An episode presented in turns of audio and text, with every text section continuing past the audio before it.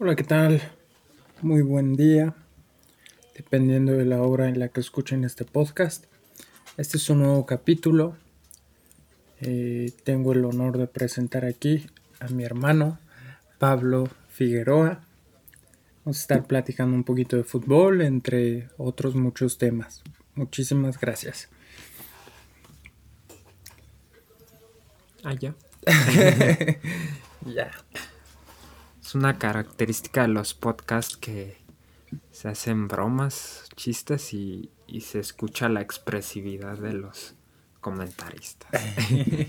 este, pues vamos a hablar sobre las mejores selecciones que compiten actualmente en, en el fútbol mundial. Y creo que si tuviéramos que ponerle algún título a este primer episodio de podcast, yo creo que sería el mejor equipo del mundo.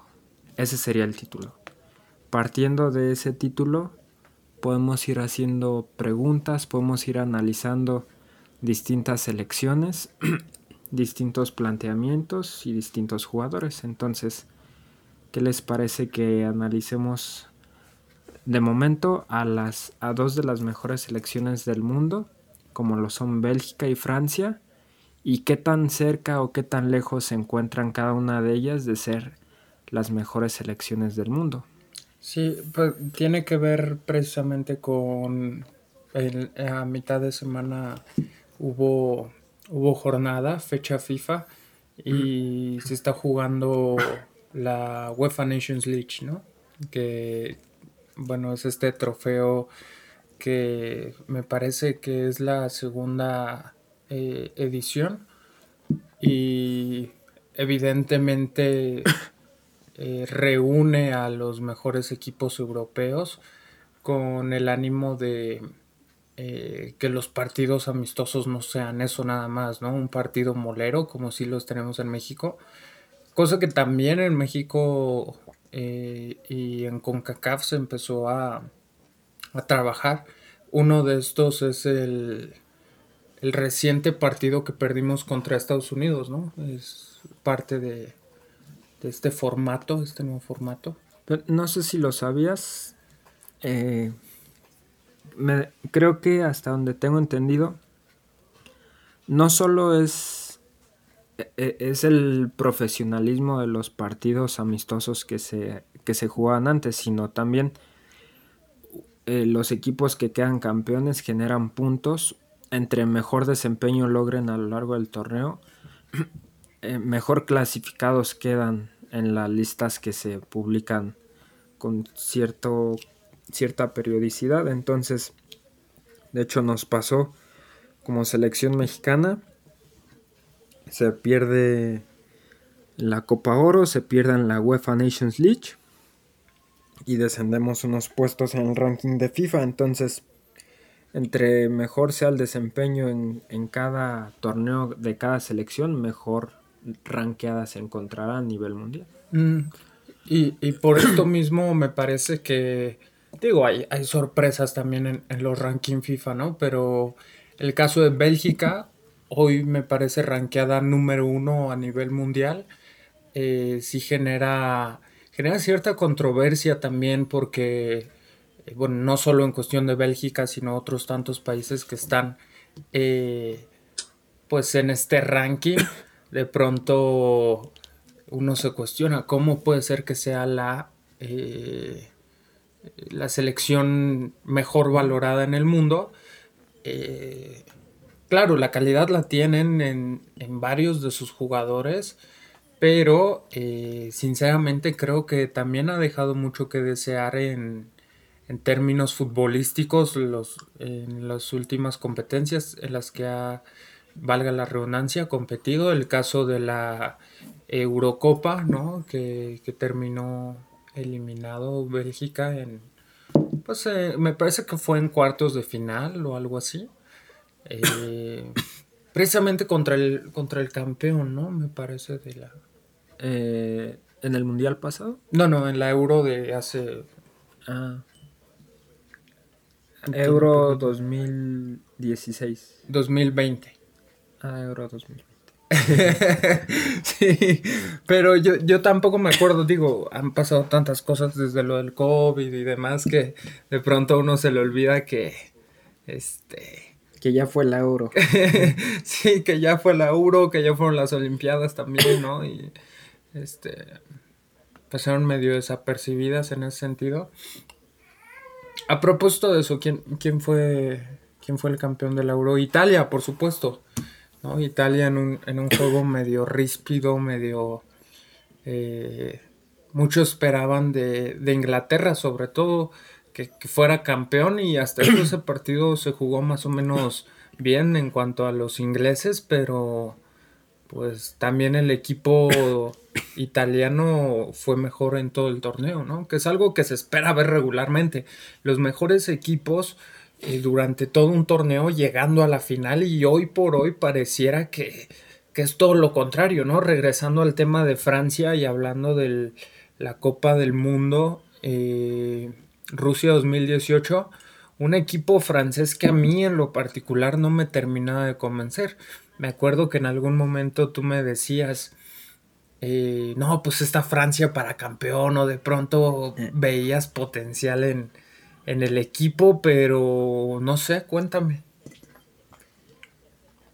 Eh, bueno, sí, para no dejar de lado algo de algunas de las cosas que mencionaste, Bélgica perdió en cuartos de final contra Italia en la Eurocopa y Ah, también el hecho de estar mejor rankeado, el hecho de estar entre los 10 mejores clasificados, te permite ser cabeza de serie y no enfrentarte a alguna de esas 10, sino algunas de las restantes selecciones. Por lo tanto, al estar mejor rankeado, pues compartes en el ranking con Brasil, Argentina, selecciones de alto nivel y te permite evitarlas.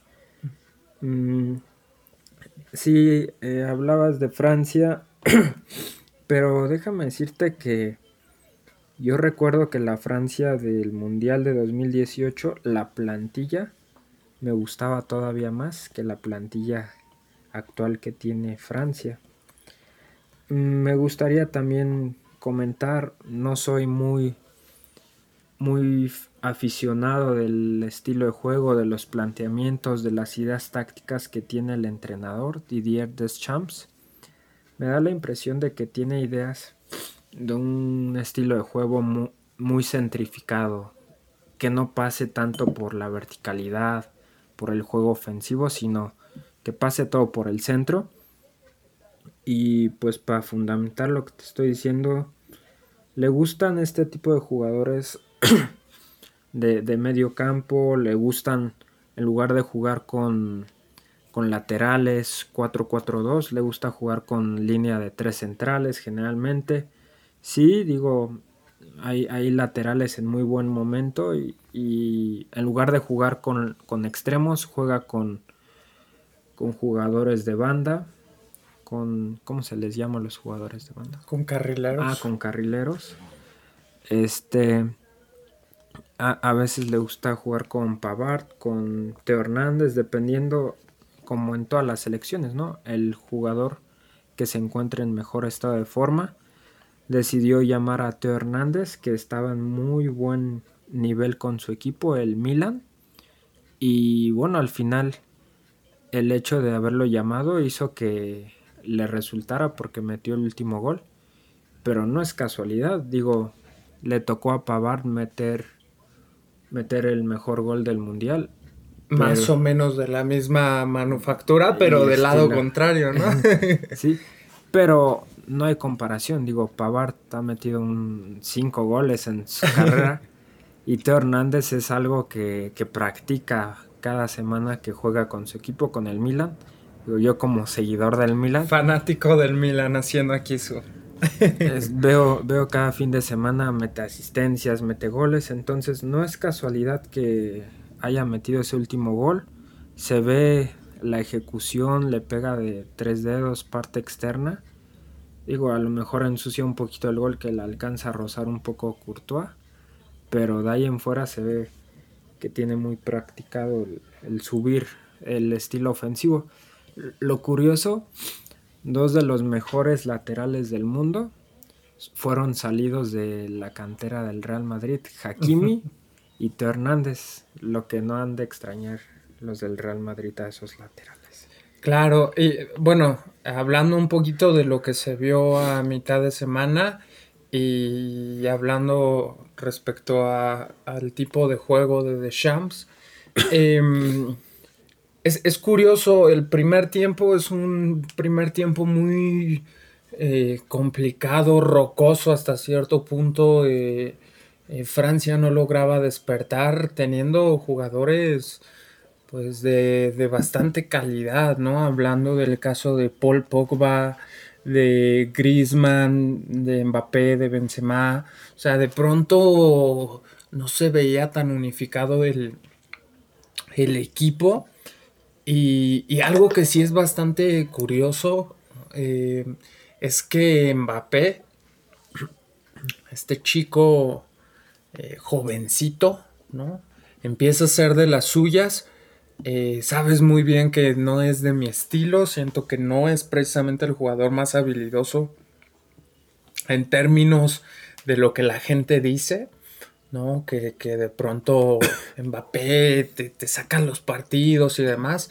En este partido la verdad es que sí, la verdad es que eh, con un par de bicicletas y amagues que, que tiró a la defensa, eh, las dejó muy, muy mal paradas, ¿no? Este, em, el caso de Griezmann, sobre todo, por ejemplo, estos tres eh, al frente, con que no terminan de cuajar todavía, ¿no? Griezmann en en este rol de falso 9 que, en realidad eh, no, se alcanzó a ver mucho, sobre todo porque el primer tiempo de, de Bélgica fue pues amplio dominador, ¿no? Y el caso de Karim que siempre de pronto juega de 9 pero se tira un poquito más atrás, eh, jugando incluso de 10. Eh, sí, fue creo que fue un partido un poco complicado en ese sentido. Y el caso de Pogba, como el caso de Rabiot, estuvieron ahí como, como perros de presa tratando de, neutralizar el, juego ofensivo de los belgas, ¿no? Pero eh, sí, no, no terminaban de despertar.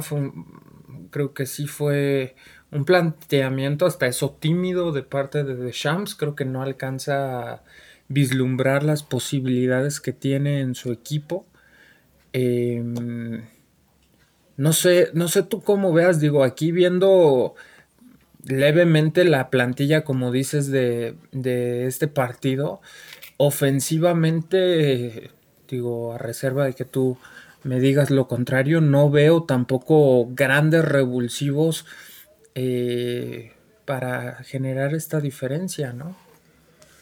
Sí, yo eh, pongo a discusión eh, el estilo ofensivo de Deschamps.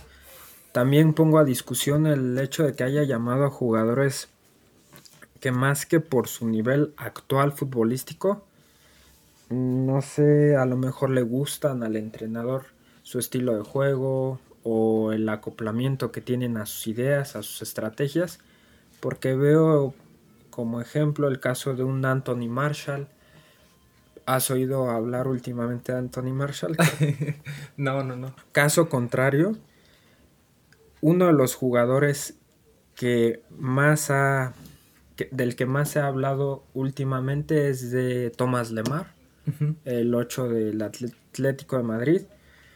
Los que a los que les gusta el Barcelona, el Real Madrid, la Liga Española, últimamente ha sido junto con Joe Félix, junto con con Lemar han sido los que le, han dado un estilo de juego ofensivo al Atlético de Madrid. No entiendo el, llamado de Anthony Marshall. Eh, insisto yo en que le gusta mucho a este entrenador llamar centrales, llamar mediocampistas, Kimpembe, eh, Mateo Guendonzi, Upamecano, centrales, eh, contenciones, MCs, Beretut, Lucas Digne, lateral. El único que, que, no me queda duda de que debería estar ahí es Wissam Ben Yedder, que ya ha estado ahí en la Liga Española detrás de, de Messi, detrás de los goleadores metiendo sus goles, su cuota goleadora cuando, cuando ha estado en el Sevilla. Pero del resto me queda duda, o sea, no, no entiendo por qué haya dejado de lado a Thomas Lemar. No sé si a lo mejor el caso de Kanté se deba a alguna lesión. Debe de ser, debe de ser. Pero así cierto tipo de cosas. Mundial de 2018 de Rusia tenía igual a Ben Yedder, tenía eh, el caso de Osmane Dembélé, tenía el caso de Fekir, tenía la cassette, tenía hay un chico que se llama Maxwell Cornet, eh, ah no, Alan Saint Maxim, e, es un extremo del Newcastle que ya ha aportado la 10 en, en los equipos, en el Newcastle, en el Mónaco. O sea, Francia no, no lleva tan solo 5 años de, sacar generaciones, lleva poco más de 5 años, entre 5 y 10 años, sacando generación tras generación futbolistas de alta calidad. Y, y parece que el técnico depende hasta apenas se le ocurrió llamar a Benzema, había problemas, había diferencias. Hubo igual ahí un problema con con con este Rabiot, o sea, depende del tipo de jugador, es el tipo de llamado que se hace, entonces Francia tiene potencial para tener la mejor plantilla del mundo pero a veces no, se manifiesta así. Tiene a Lloris y tiene ahí de suplente a Mike el arquero del Milan, que ha cubierto muy bien a, a Donnarumma. Este, digo, lo hizo muy bien Lloris, pero creo que Mainan ha parado penales en estas jornadas, ha parado como dos, me parece. Entonces, digo, puedes intentar probar a ver qué tal se acopla este. Lloris no es, ya no es tan joven. Claro. Y además, estos demás jugadores que convoca eh, de pronto que no figuran, ¿no? O sea, que, que sí traes a Marshall, pero ¿para qué lo traes si, igual no, lo vas a meter en, los partidos? ¿No? Eh, creo, que, creo que en general también son, y, no hablando exclusivamente del caso de Marshall, sino el caso de los demás jugadores, de pronto pareciera que tiene que llenar una lista y a sus ojos no los demás eh, jugadores no, terminan de, resolver en ese sentido lo que, lo que le ha estado haciendo falta a esta Francia, ¿no? ¿Qué, me puedes decir también respecto a eh, la Francia que se vio a mitad de semana con la Francia campeona del mundo? Ahorita que íbamos a empezar a hablar también de eso, ¿no? Una, una Francia que, como te decía, a mí en lo personal no me terminaba de convencer. Siento que eh, pasó, creo que la mitad del mundial jugando a, medio gas también, ¿no? Pues es que hay una falta de acoplamiento entre los jugadores, eh, a pesar de que ya llevan mucho tiempo trabajando juntos. Mm, la velocidad y verticalidad de Mbappé no, en ocasiones no es, no es entendida por Griezmann. Eh, digo, no me queda duda de que son jugadores de muy buena calidad, un Paul Pogba, pero insisto, a lo mejor en otra posición Pogba podría destacar un poquito más, tiene visión de juego, tiene creatividad, que lo dejen cobrar más tiros libres, que lo dejan que, lo dejen con mayores libertades y, a ese Anton Griezmann en modo goleador, en modo 9. Entonces, digo, se ha visto un cambio en que le está gustando jugar más con carrileros y ese cambio se vio obligado porque le empezaron a jugar de manera distinta durante el mundial. Deschamps empezó jugando con línea de tres centrales, eran Varane, eran Untiti y era Lucas Hernández. Por ahí tuvo que componer, metió a Pavard, metió a Lucas Hernández como lateral por izquierda, pero Lucas Hernández, el hermano de Teo, era un central. De hecho, esa era la diferencia entre uno y otro. Uno era el central, el otro era el lateral. Lo pone el lateral, hace una buena Copa del Mundo, Pavard mete aquel golazo, agarra renombre Lucas, agarra renombre Pavard empieza ahorita los últimos, en la última temporada Teo Hernández en gran nivel, sigue dejando a Pavard, agarra a Teo Hernández, pero sigue sin gustarle el juego con extremos, el juego vertical. Eh, el gol de Benzema es un golazo, Benzema es un gran jugador. Eh, le, platicaba a Ancelotti a Vinicius que tenía que mejorar su, su definición, le decía, tú quieres meter más goles, juega a dos toques. Primero para controlar, el segundo a gol. No puede ser más de dos toques porque si no, te cierras el ángulo, entorpeces el juego, se cierran los espacios, se pierde la sorpresa. Benzema generalmente juega a más de dos toques, juega a cinco o seis toques y sigue metiendo goles. ¿Por qué? Más que por torpeza, generalmente cuando haces más de dos toques es porque se te complica el control, te adelantas un balón, no recepcionas bien. Pero es porque es un jugador técnico. Es un jugador de que le gusta pisar la pelota, le gusta recepcionar, girarse, controlar, dar una media vuelta.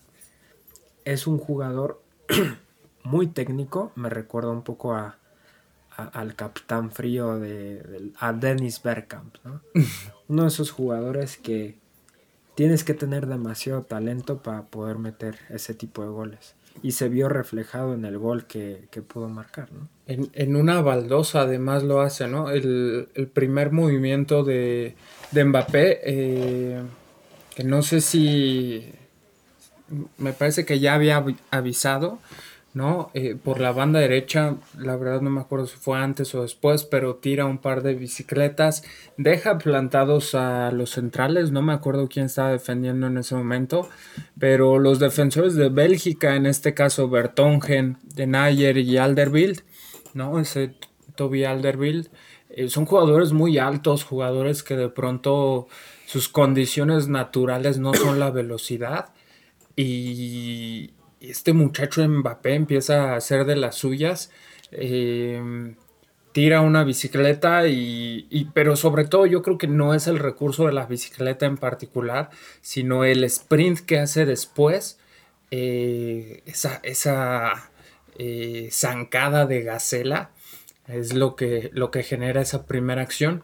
Y como segunda acción, si no es que, como les digo, me equivoco, Em, por la banda izquierda tira este y otra vez otra bicicleta, otra vez en este sprint de Gacela. Le toca un balón muy complicado a Benzema, sinceramente, porque además Benzema está jugando espaldas. Por eso mismo es que utiliza este recurso, darse la vuelta y, ¿no? y pegarla con su pie no dominante, que incluso poco, yo creo un poco de fortuna porque al momento del golpeo resbala y creo que eso hace que entre más de lleno con, con su pierna izquierda, ¿no? Para, para, que entre como con más enjundia el balón. Eh, pero sí, o sea, rodeado de defensores, eh, jugando de espaldas. Todavía creo que se da el lujo de controlarla, darse la vuelta y pegarle.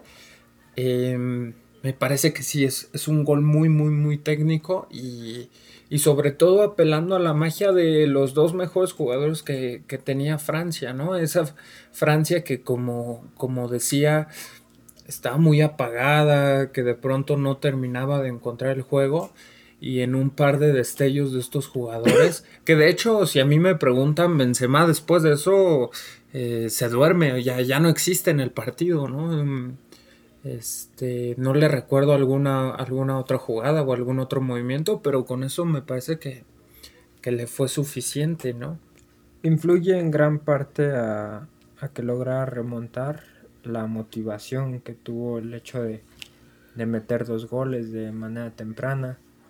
Este, el penal les favorece muchísimo. No, no me parece que sea un penal tan claro. Habría que revisarlo con más detalle para, definir si es o no, si hay contacto. contacto, digo, a, lo que se alcanza a apreciar si hay, ¿no? O sea, eh, un, ligero movimiento, un choque físico, creo yo. Em, digo, el árbitro ni siquiera la había no la había marcado. los jugadores franceses ni siquiera habían pensado en ello. Este. Pero me parece que sí, este. Como decía, sí hay un ligero contacto, sí hay un ligero, este. Pero muy ligero, casi de la inercia que lleva Tiermans para tratar de. Eh, para tratar precisamente de de sacarle el balón limpiamente al defensor, ¿no? Perdón, al, a Griezmann en este caso. Pero sí, me parece que fue un. Eh, un penal, no sé si regalado. Al final, como dices, les da ese impulso que necesitaban para poder eh, sacar el partido, ¿no? Sí. Eh, hablemos un poco de Bélgica para que también podamos responder las preguntas que hemos hecho al principio, ¿no? ¿Qué tan alejadas están las dos selecciones? En mi opinión, pasa un poco algo similar con, Bélgica. Llaman a algunos jugadores que me parece que a lo mejor es más por falta de recursos de delanteros que, porque sean los mejores en su posición o por momentos. Llaman a un Batsuagi, llaman a un arquero, un Mignolet, este, centrales ya altos, ya tienen mucho tiempo asistiendo y por momentos a lo mejor ya, ya les pesa la edad, la altura y el físico ante un juego que puede ser más vertical cuando te enfrentas a un jugador como Mbappé o un Teo Hernández, que son más rápidos que el resto de jugadores. Falta más confianza, más acoplamiento de, de, un Hazard, de un De Bruyne. Eh, Carrasco tuvo muy, muy buenos primeros años cuando llegó a la del Mónaco al Atlético de Madrid no lo ha hecho nada mal en las últimas temporadas. Se ha ido, ha ido elevando su nivel después de que se fue a China. Y es un jugador que tiene mucha garra. Y, yo creo que eso le ayuda mucho a que, a que no haya decaído totalmente su carrera. Pero tampoco me parece que sea una plantilla que esté.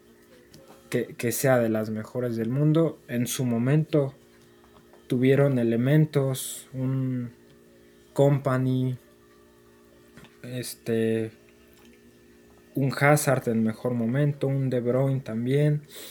De hecho, de todos los jugadores de la plantilla, los que mejor momento se encuentran actualmente, un Lukaku, un Courtois, un este Sala, Salamakers del Milan también, los, los del Brujas, Vanaken, que Telaere y demás, digo, porque le hicieron un gran partido al, fue al Real Madrid, ¿no? Sí. Pero de ahí en fuera, el resto de jugadores tienen nivel de selección, pero no, no son esos jugadores que le puedan ayudar a Bélgica a llegar al siguiente nivel, a ser la mejor selección del mundo. Eh, sí, yo, yo creo en particular, eh, y tratando de mover un poquito mi afición hacia, hacia Bélgica. Em, sí creo que siempre han defendido bastante mal. Siempre creo que les ha faltado este central. Y yo creo que también tiene que ver con... O sea, un poco con las características de los jugadores, ¿no? Les ha faltado este central más técnico, Em, y sobre todo también creo que los, los, tres, los tres, centrales eh, son muy físicos, mucho menos técnicos.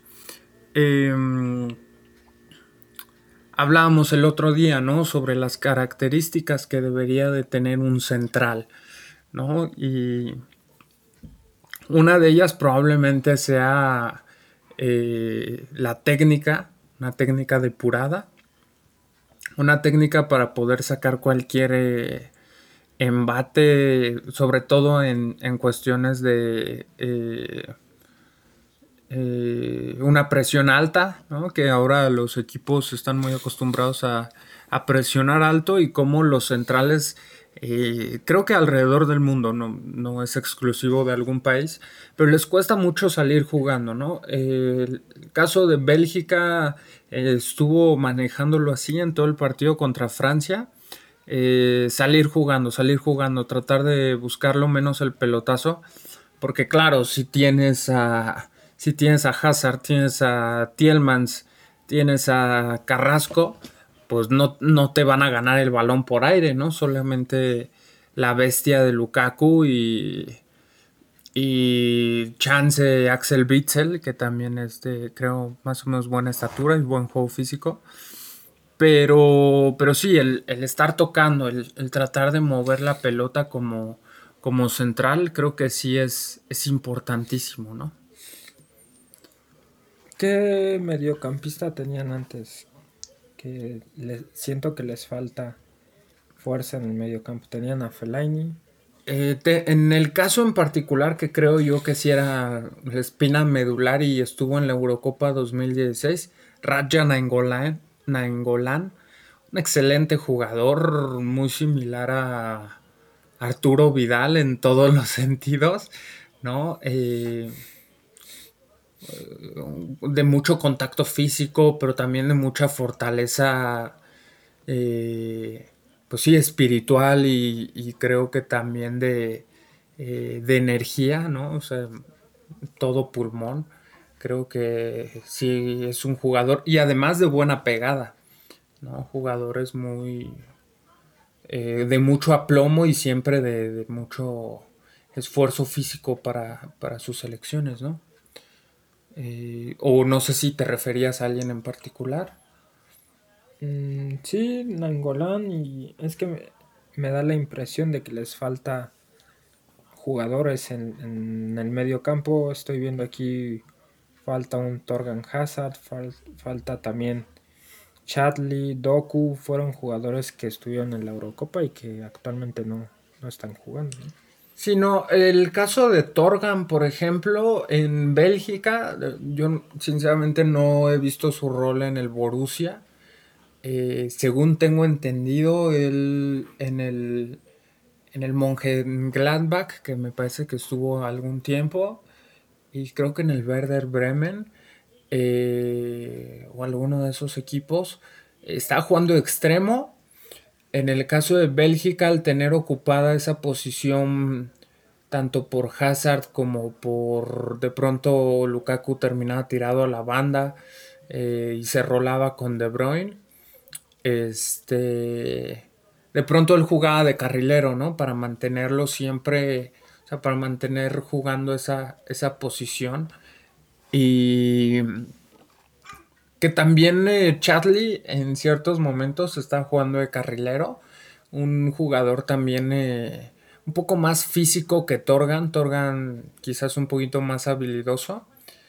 Eh, pero definitivamente creo que a esta Bélgica, además de, que le falta juventud, digo, están entrando nuevos jugadores, pero todavía les falta, ¿no? Les falta que termine su proceso. Este. Creo que sí le hace falta ahí un mediocampista que pueda regir un poquito mejor los tiempos.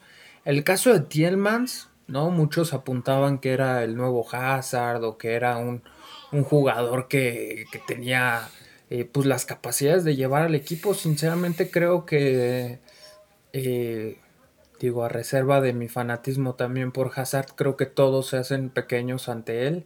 Este, no en un mal sentido, sino que de pronto, eh, caso contrario a lo que pasa en el Real Madrid, el balón empieza a pasar eh, primero por él, por el número 10 de Bélgica, y, todo pasa por ahí y ya los demás mediocampistas de pronto juegan a su alrededor, cosa que puede ser buena o cosa que puede ser mala también, dependiendo de cómo ande Hazard.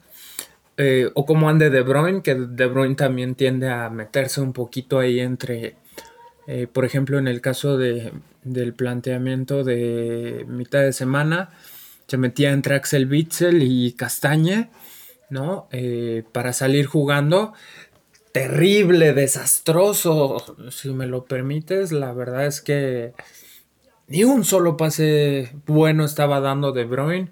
Y sí, habrá muchas páginas que les digan que dio dos asistencias y que les digan este que, que sí, Mbappé metió gol, pero es importantísimo ver los partidos, analizarnos y darnos cuenta de que no todo en el fútbol son asistencias o goles, claro, probablemente sea lo más importante, eh, pero si así fuera, si, si ganar fuera lo más importante en el fútbol, pues quizás nada más enfrentaríamos al primero y segundo como se hace en muchas ligas llaneras, ¿no? De, de fútbol, el, al primero de la tabla contra el segundo y vámonos, ¿no? O incluso como se hace en muchas ligas también, eh, gana el que, el que más puntos tiene, ¿no? En este caso el espectáculo creo que también es una cosa vital del juego y es por lo que muchos de nosotros lo seguimos, ¿no?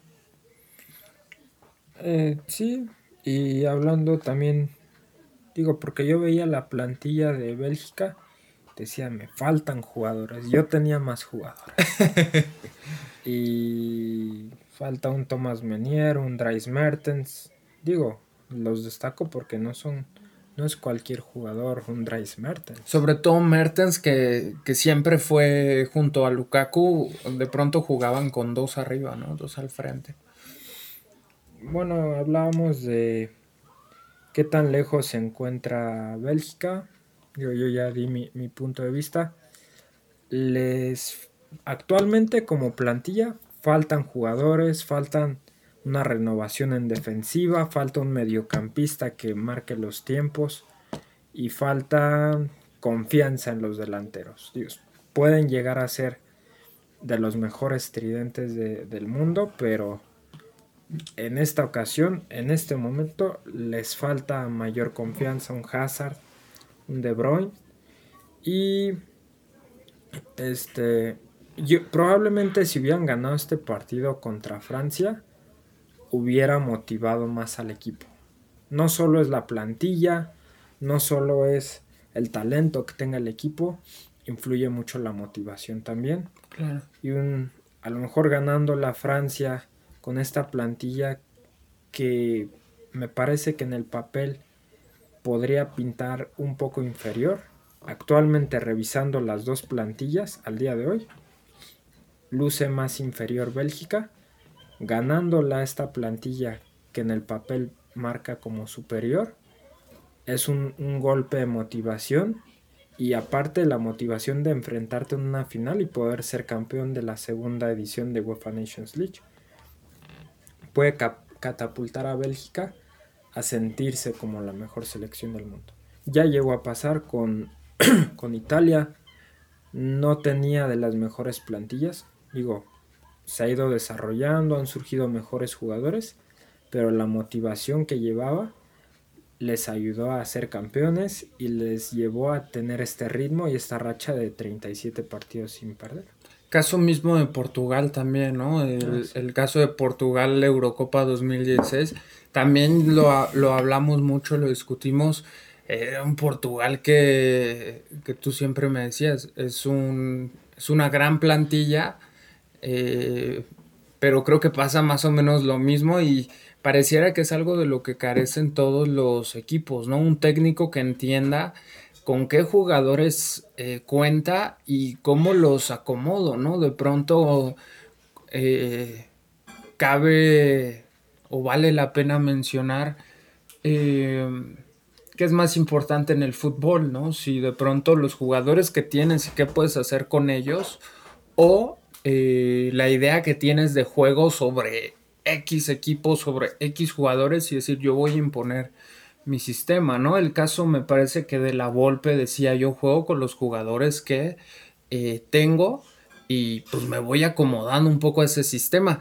Algo que respetó mucho en eh, Alemania 2006 y Copa Confederaciones, ¿no? O sea, un, México que con todas sus eh, de pronto deficiencias o carencias eh, ¿no? Eh, lograba llenar incluso el, ojo de muchos muchos entrenadores allá afuera y decíamos como, wow, qué bien juega la selección, ¿no? Sí, que le ganó a equipos importantes, a Brasil, creo que en una confederación. También, qué, qué buen comentario hiciste para que me permitiera a mí hacer una conclusión. Eh, el único técnico que ha logrado sacar provecho de su plantilla y con una plantilla hasta un cierto punto limitada es, es el equipo que se encuentra como finalista el día de hoy, que es España. Digo, no me parece que sea de las mejores plantillas, pero Luis Enrique ha logrado que con talento, un poco de talento, un poco de estrategia táctica, un poco de motivación, ha logrado llevar a este equipo hasta la gran final de la Nations League. Sí, sí crees que ha sido por un trabajo, digo, siempre llegar a una final es un trabajo colectivo, ¿no? No solamente implica a los jugadores o, o el técnico, sino también el cuerpo técnico, como decías, la afición, el momento que esté viviendo. Pero había mucha incertidumbre hasta eso en, en España después de la euro que incluso la Euro la pasó como medio arrastrando y terminó llegando a, me parece que hasta semifinales o algo así. Em, no sé, yo creo que todavía hay dudas respecto al equipo de Luis Enrique. Yo creo incluso que el llegar a esta final eh, de pronto sacó de onda tanto a eh, los mismos españoles como a los mismos italianos que que pues por venir con este ímpetu de ser campeones de Europa y venir jugando muy bien, ¿no? O sea, sinceramente Italia traía un equipo muy bien armado, muy bien consolidado y llegar a, a perder contra este equipo que de pronto parece hoy la cenicienta, ¿no? De, o el caballo negro de, de la UEFA Nations League, pues llegue hasta estas instancias, ¿no? Pues sí, digo, no tienen delantero. Es una crítica y así como no me gusta un técnico, cosas de uno y se destacan cosas, se destacan cosas, se critican cosas. De esta España yo criticaría que no, no tiene un delantero centro fijo. Te digo, no es la primera vez que España juega sin delantero centro fijo. Eh, lo más importante es que me imagino es un equipo que se encuentra motivado y en colectivo ha demostrado que, se ha jugado bien, que se han metido goles, que se ha goleado algunos equipos. Entonces, sinceramente no creo que sea la mejor selección del mundo, no creo que lleguen a ser campeones, pero están sacando resultados están en un proceso de cambio de generación y en todos los procesos, si te acompañan los resultados, puedes lograr cosas importantes a corto o a largo plazo. Eh, viendo un poquito la alineación que presentó frente a Italia, eh, también me parece que se ve esta combinación de experiencia con mucha juventud, ¿no? El caso de eh, Aspilicueta, que ahorita es capitán indiscutible de este poderosísimo Chelsea, eh, que ganó bastante bien la, última, sí, em, ganadores de, de, la Champions League. Em, otro jugador, Marcos Alonso, que si bien no está siendo titular con el Chelsea hasta hace algunas fechas, empieza a jugar un poquito mejor. Eh, incluso en el equipo, pues lo, lo piden, ¿no? La, la, afición empieza a pedir a Marcos Alonso, que es un gran jugador. Un gran. En este caso, en Google lo marca como lateral. Yo me atrevería a decir eh, a reserva de equivocarme, que eh, terminó jugando un poquito más arriba, porque regularmente él es carrilero y no es lateral. Eh, pero bueno, el caso de Coque, ¿no? También estandarte referente del eh, cholismo. Y Sergio Busquets, que eh, me parece, además de ser capitán del Barça, hoy por hoy, pues probablemente sea el jugador eh, más histórico, entre comillas, por no encontrar otro, otra palabra de, de, este conjunto, ¿no? Busquets que de pronto también, como hablábamos hace un ratito, quizás no pase por su mejor momento. Eh, sobre todo me parece que ya la edad le pesa, el fútbol eh, moderno le pesa en todos los sentidos, pero eh, la técnica pues nunca se olvida, ¿no? Sí, y finalmente parece que el más, el líder, el entrenador, Luis Enrique es el que se encuentra con más convicción, con más motivación. Y si el líder se encuentra motivado, el equipo también lo debe estar. La prueba de, la seguridad y el, y el liderazgo y la convicción que tiene Luis Enrique fue que le, le comentaron que que si leía los periódicos y él contestó eh, que él no leía noticias, que no sabía noticias, que no leía, que no miraba, que no escuchaba y que no le interesaba en lo más mínimo porque él por sí solo sabía mucho más de fútbol que todos, que todos los de la prensa. Entonces, digo, se siente motivado, se siente sabio y bueno, ahí están los resultados. Eh, de la plantilla que ves ahorita, eh, ¿cuáles son los jugadores que destacarías precisamente eh, para enfrentar a Francia? más o menos en condiciones creo que llegan en un medio parejos, igual como, como hablamos hace rato, ¿no? O sea, Bélgica llega más o menos pareja con Francia y también por el juego que, se vislumbra. Eh, ¿Cómo ves España en ese sentido? ¿Qué jugadores destacó de España? Claro. Mm, Mikel Oyarzábal, eh, un jugador puede llegar a ser desequilibrante, pero al mismo tiempo puede llegar a tener buen toque de balón, como, como se acostumbra en la selección española. Y la verdad, digo, de, gusto, de gusto es el único que destacaría. Los demás, sí, un Ferran Torres, igual un jugador eh, de, de condiciones ofensivas. Tampoco es un delantero centro clavado. Digo, no sea la primera vez que juegue por dentro, por fuera, por donde al entrenador se le antoje. También juega así en el Manchester City.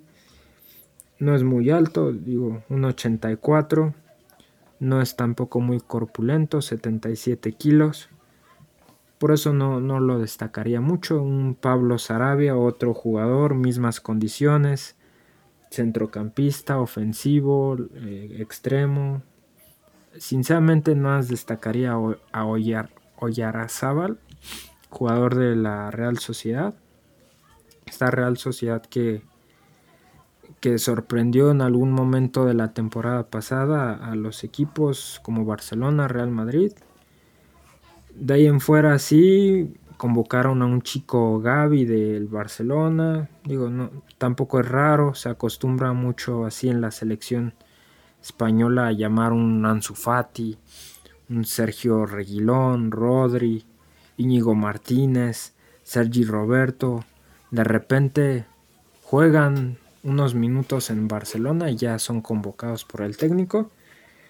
El resto de jugadores ya los conocemos de sobra, un Coque, un Busquets, un Aspilicueta, un, bueno, el arquero también lo podríamos destacar, un Unai Simón, creo que es del Athletic de Bilbao. Pero digo, no, tampoco es nada sorprendente, digo, como decía yo, lo más importante es que el equipo esté motivado y si está motivado pueden dar una sorpresa. Claro. Eh, digo, en, este caso enunciamos a tanto a, España como a eh, Francia y Bélgica como potenciales eh, candidatos a mejores selecciones del mundo.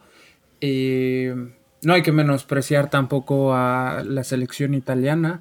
Una selección italiana que si bien en cuanto a nombres me parece que no es tampoco precisamente espectacular, sí tiene jugadores que más que nombre tienen, tienen calidad, ¿no? El caso, empezando por Donnarumma, creo que un arquero que nunca ha sido considerado como el mejor arquero del mundo o potencial mejor arquero del mundo.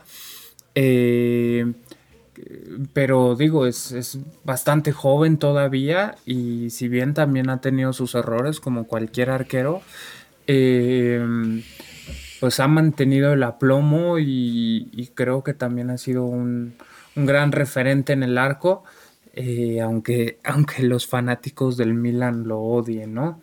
En el caso de Emerson, lateral, en el caso de Berratti, otro jugador que a él sí lo apuntaban muchos como un el posible mejor mediocampista del mundo dentro de todas estas discusiones de futboleras eh, y creo que en cuanto a técnica individual es un, es un gran jugador. Eh, Jorginho, que tuvo un muy buen año con Chelsea, tuvo una muy buena Eurocopa.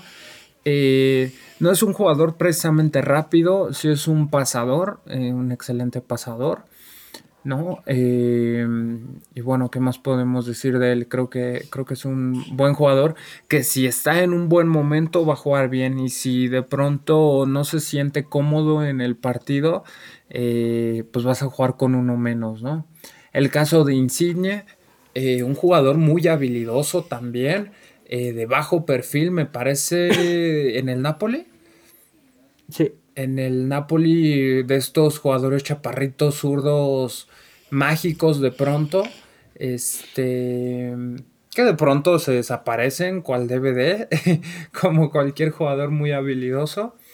Eh, pero cuando realmente brilla es, es todo un fenómeno, ¿no? El caso también de Federico Chiesa, hoy por hoy valuado como probablemente el mejor jugador de la Juventus junto con Dybala. Eh, un Chiesa que tuvo una gran Eurocopa, que apenas está haciendo de un hombre, pero creo que, creo que las condiciones las tiene. ¿no? Así como de Federico Bernardeschi, otro jugador que si bien está en la Juventus, también le dio mucho nombre y mucho prestigio. Eh, el caso Chiesa sí ha sido un caso muchísimo más notorio en cuanto a su explosividad, su dinamismo para el juego, ¿no? Sí, eh, hablábamos de las mejores selecciones. Creo que las que hemos analizado, esta es la que más me gusta. Por ser compacta, creo por tener eh, buenos centrales también. El caso de Bonucci. Y aquí meten a Bastoni. Andrea Bastoni creo que es del Inter. Mm, sí, a mí me gusta porque digo, no. No experimenta mucho porque no lo necesita, ¿no? Mediocampistas, tres, muy buenos todos. Jugadores de banda, sí, igual Jugadores ofensivos, delantero centro. Hay un Pellegrini, delantero centro, un Moiskin. Opciones de relevo en el arco, sí. Dos, Sirigu y Alex Meret, el arquero del, Napoli. Laterales, eh, centrales hasta en la banca, Chiellini. Laterales en la banca, Calabria. Mediocampistas en la banca, Locatelli Ofensivos, Berardi, Di Marco del Napoli, lateral Cristante, entonces variado, sin experimentar y, y hasta sobran jugadores, tantos que hay jugadores muy buenos hasta en la banca. Bastante completos.